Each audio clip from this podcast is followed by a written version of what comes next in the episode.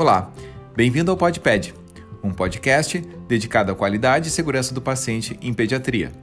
Meu nome é Tiago Dalcin, eu sou pai, pediatra, especialista em qualidade em saúde e segurança do paciente e apresentador do PodPed.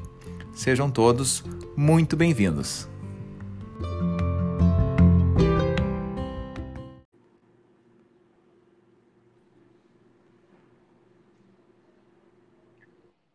Olá, pessoal, bom dia a todos. É, estamos começando mais um episódio do PodPad. É, Para quem não assistiu o episódio anterior, né, lembrando que esse episódio, o, a ideia do PodPad é a gente trabalhar a qualidade e segurança do paciente com foco na pediatria.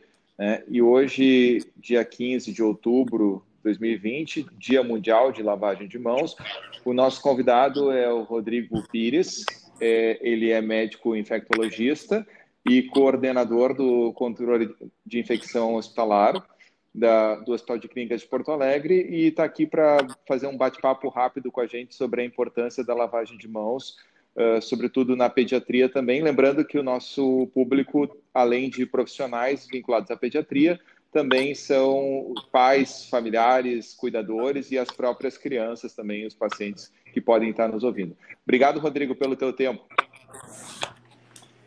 É... Oi, Thiago, tudo bem? Bom dia, boa tarde, né? E é um prazer poder falar sobre esse tema tão importante aí nesse dia e é sempre fundamental a gente ressaltar é, essa meta internacional de segurança né, e de saúde em geral, pra, tanto para os profissionais de saúde quanto para os, é, enfim, para a sociedade, para os é, é, pais e etc., como tu mesmo falou. Rodrigo, é, eu acho que é talvez a coisa mais importante assim que, que, que eu gostaria de, de, de te perguntar assim é, é, qual a mensagem que a gente pode passar para de que forma os pais profissionais, uh, os pais cuidadores, pacientes, familiares, enfim, podem contribuir né, uh, para uma maior, maior adesão à lavagem de mãos, não só dos profissionais, mas deles, tem alguma estratégia que tu sugira, assim, porque a gente sabe da importância, mas a nossa grande dificuldade é fazer, né? Então, uh, que recado tu deixaria, assim, para os pais, cuidadores, familiares, enfim, o, que, que querem se engajar mais efetivamente pela lavagem de mãos? Essa é a forma mais rápida, ágil, prática e barata de se prevenir infecções, né? Uh, apesar disso, a gente tem, e aí dados especialmente de profissionais de saúde, uma, uma taxa de adesão inferior ao que a gente gostaria para a gente ter um processo ou um, um, um, trabalho, um processo de trabalho ou uma ação de saúde de uma forma segura, né? que seria, vamos dizer assim, acima de 95% de adesão aos momentos que eu tenho que higienizar as mãos. Né? Então, apesar de todo mundo, né, ou hoje já temos uma prática é, ou uma disseminação de, desse, dessa informação, né, é, com as pandemias que a gente está tendo, desde o H1N1 em 2009, agora essa pandemia do novo coronavírus, é, é, a questão da higienização de mãos está muito disseminado entre todos na sociedade e entre os profissionais. Apesar disso, como é, tu mesmo colocou, a gente tem uma dificuldade de uma adesão é, como gostaríamos, né? Então, é, é, a gente poder, primeiro, né, identificar quais são os momentos que a gente tem que higienizar as mãos, tanto no hospital quanto fora, né? E também, é, de uma forma, praticar isso, né? Tornar fácil essa prática, né? Adaptar isso à minha prática diária é, e exercitar, né, para que eu possa automatizar essa ação tão importante para os nossos pacientes.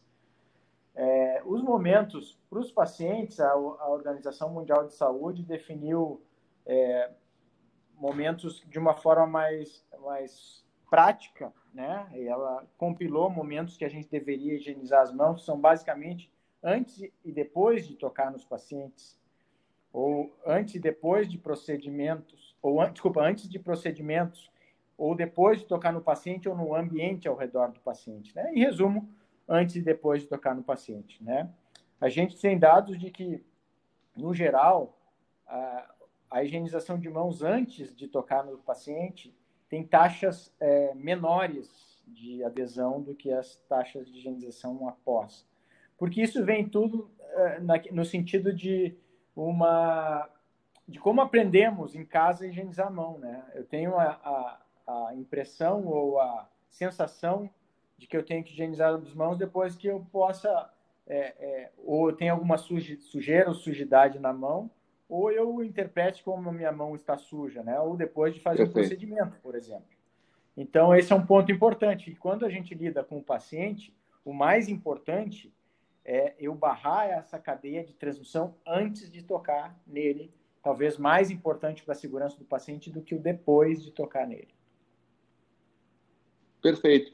Lembrando que na descrição do podcast, depois nesse episódio, a gente vai ter imagens uh, da técnica correta, para quem não lembra, né? E, e também do, dos momentos, uh, reforçando aí o que o Dr. Rodrigo nos falou. E uma mensagem final, então, para quem está nos ouvindo, Rodrigo, um tweet de, de mensagem aí pelo Dia Mundial da Lavagem de Mãos. É, é importante o que tu colocou também, é, antes da mensagem final, Thiago, é a gente também ressaltar a importância da técnica, né? São os dois pontos. Perfeito. Os perfeito. cinco momentos da higienização de mãos e a técnica adequada, né?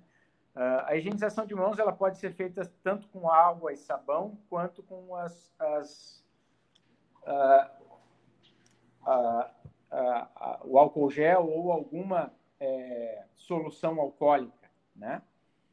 É, o álcool gel ou as soluções alcoólicas têm a, a capacidade de ter uma atividade bactericida, ou virucida, de, ela mata as bactérias.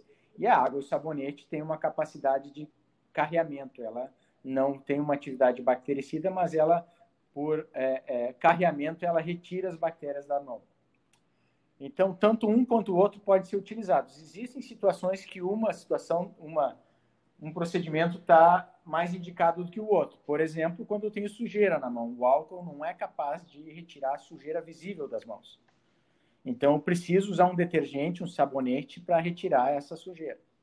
O álcool, né, se eu teria a indicação maior, obviamente, se eu tivesse eh, não tivesse sujidade nas mãos, ele é mais prático, eu posso carregar no bolso e essa é uma das práticas importantes que eu tenho que é, incorporar para facilitar a, a, adesão, né? Eu ter o recurso e, né, e o, o, frasco de álcool, por exemplo, à mão no meu bolso para eu poder higienizar sempre que for necessário, né? Sim. Esse é sim. um ponto, né?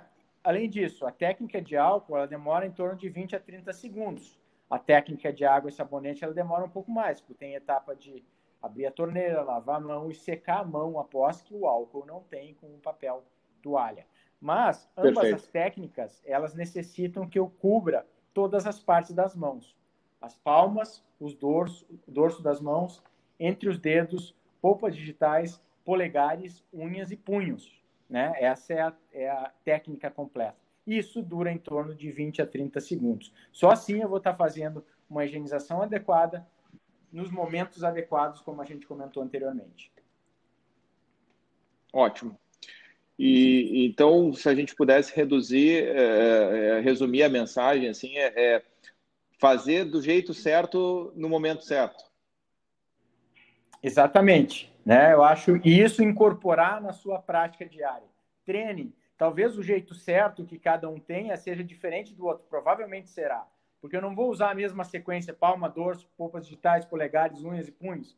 Eu posso treinar a minha forma e, e ficar mais confortável com isso. Eu posso ter um tipo de álcool que eu prefira. Então, é bom que é recomendável que as pessoas é, utilizem e testem isso no seu dia a dia, né, para poder incorporar isso. Né? Eu acho que o principal é isso, né? A gente ter a importância da, da prática e eu poder adaptar as minhas necessidades e utilizar da melhor forma possível, tentando uma adesão de 90 a 95% de higienização de mãos, né? Perfeito. Doutor Rodrigo, muito obrigado pela mensagem, muito obrigado pelo tempo, por atender o nosso pedido e seguimos juntos trabalhando por uma pediatria mais segura né, e te agradeço mais uma vez. Obrigado, Tiago. Acho que essa iniciativa do podcast é, é fantástica, atinge muita gente e vou estar sempre à disposição para o que vocês precisarem para poder disseminar as boas práticas de controle de infecção. Um abraço. Perfeito. Forte abraço. Tchau.